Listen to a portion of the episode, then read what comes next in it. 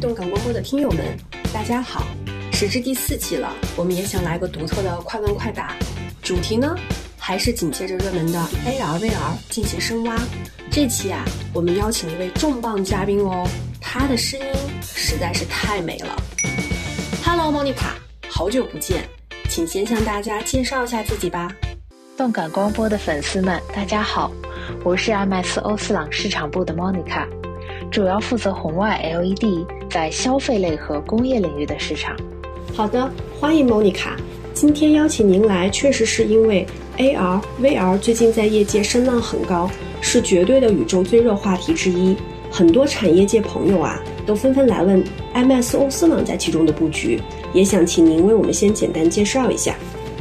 好的，我先介绍一下我们的整体布局，满足大家的好奇心。AR、VR 领域也是 MS 欧司朗近年来发力的重点领域。一方面，我们是感受到了市场和客户的紧迫需求；另一方面，也是源于 MS 欧司朗本身在传感、光源、可视化领域的一个深厚积累。将这几方面结合起来，我们能为 AR、VR 提供屏幕管理、眼动追踪、手势识别、近眼显示、佩戴检测等等这些维度的解决方案。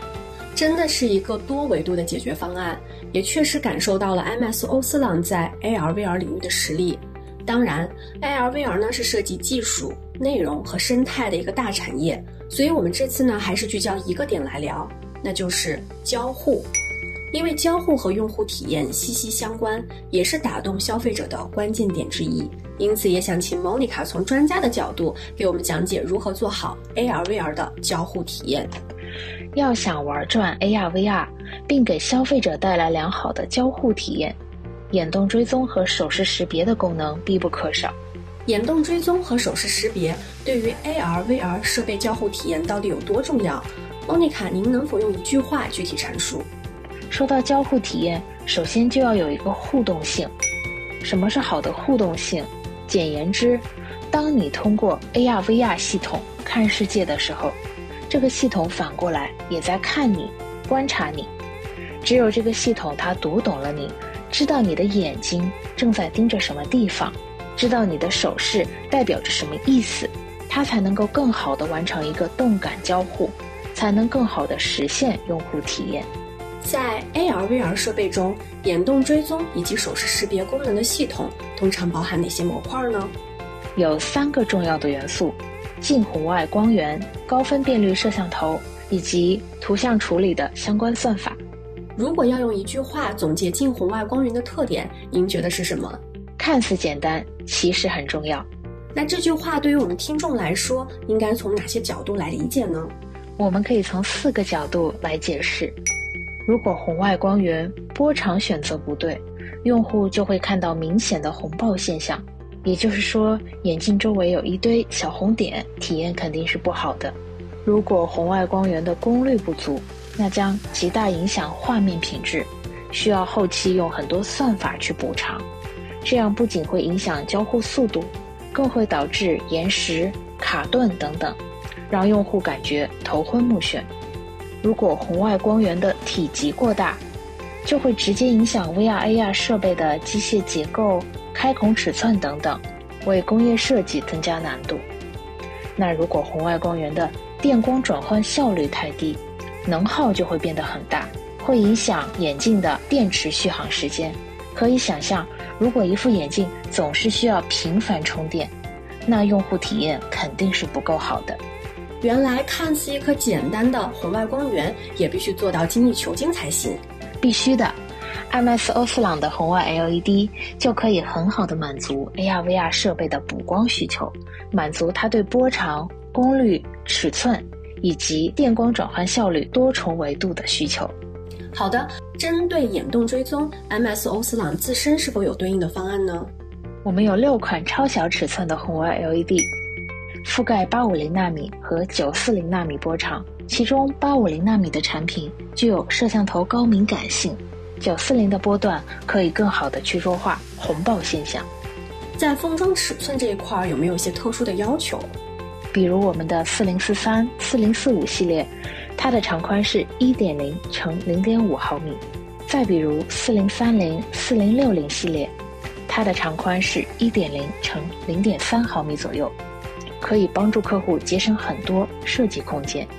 除了封装尺寸外，还有其他需要特别关注的点吗？还有一个特点，那就是不同的贴片方向和发光角度，我们也给了客户更多灵活的选择。刚才我们聊了眼动追踪，对于手势识别，MS 欧司朗的方案又有哪些独特优势？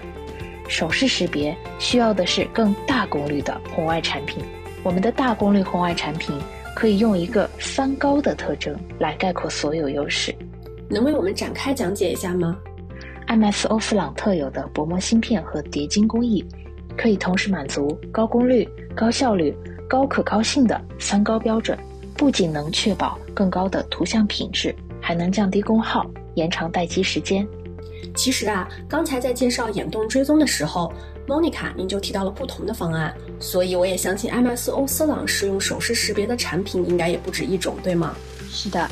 刚才说到手势识别需要更大功率的红外 LED，而大功率红外 LED 我们有三大系列，产品覆盖一到五瓦级别的光功率，分别是 o s l o n Black 系列、s i n i u s P2720 系列以及 o s l o n P1616 系列。其中 o s l o n Black 系列长宽为3.85毫米，各种角度和功率段都有。f i n i u s P2720 系列是迄今为止我见到的市面上最薄的大功率封装，厚度只有0.6毫米，却能达到两瓦级别的光功率。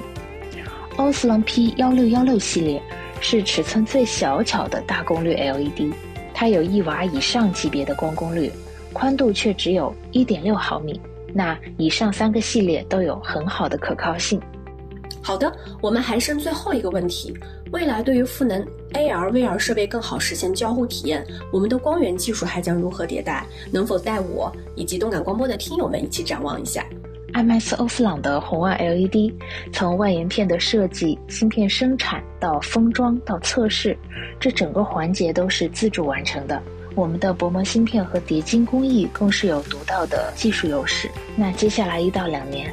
我们会持续升级红外 LED 的光功率和电光转换效率，帮助客户降低能耗、延长电池寿命、提升系统效率。非常感谢 Monica 的精彩分享。今天呢，我们也算是把 IMS 欧司朗如何利用红外 LED 光源赋能 AR、VR 设备交互的关键点都一次性聊透了。那期待莫妮卡下次做客动感光波，继续带来高能输出。谢谢大家的聆听，也感谢大家持续关注动感光波。我们会持续更新，把光电产业最烫手的热点，通通给你整明白。下期再会，点赞。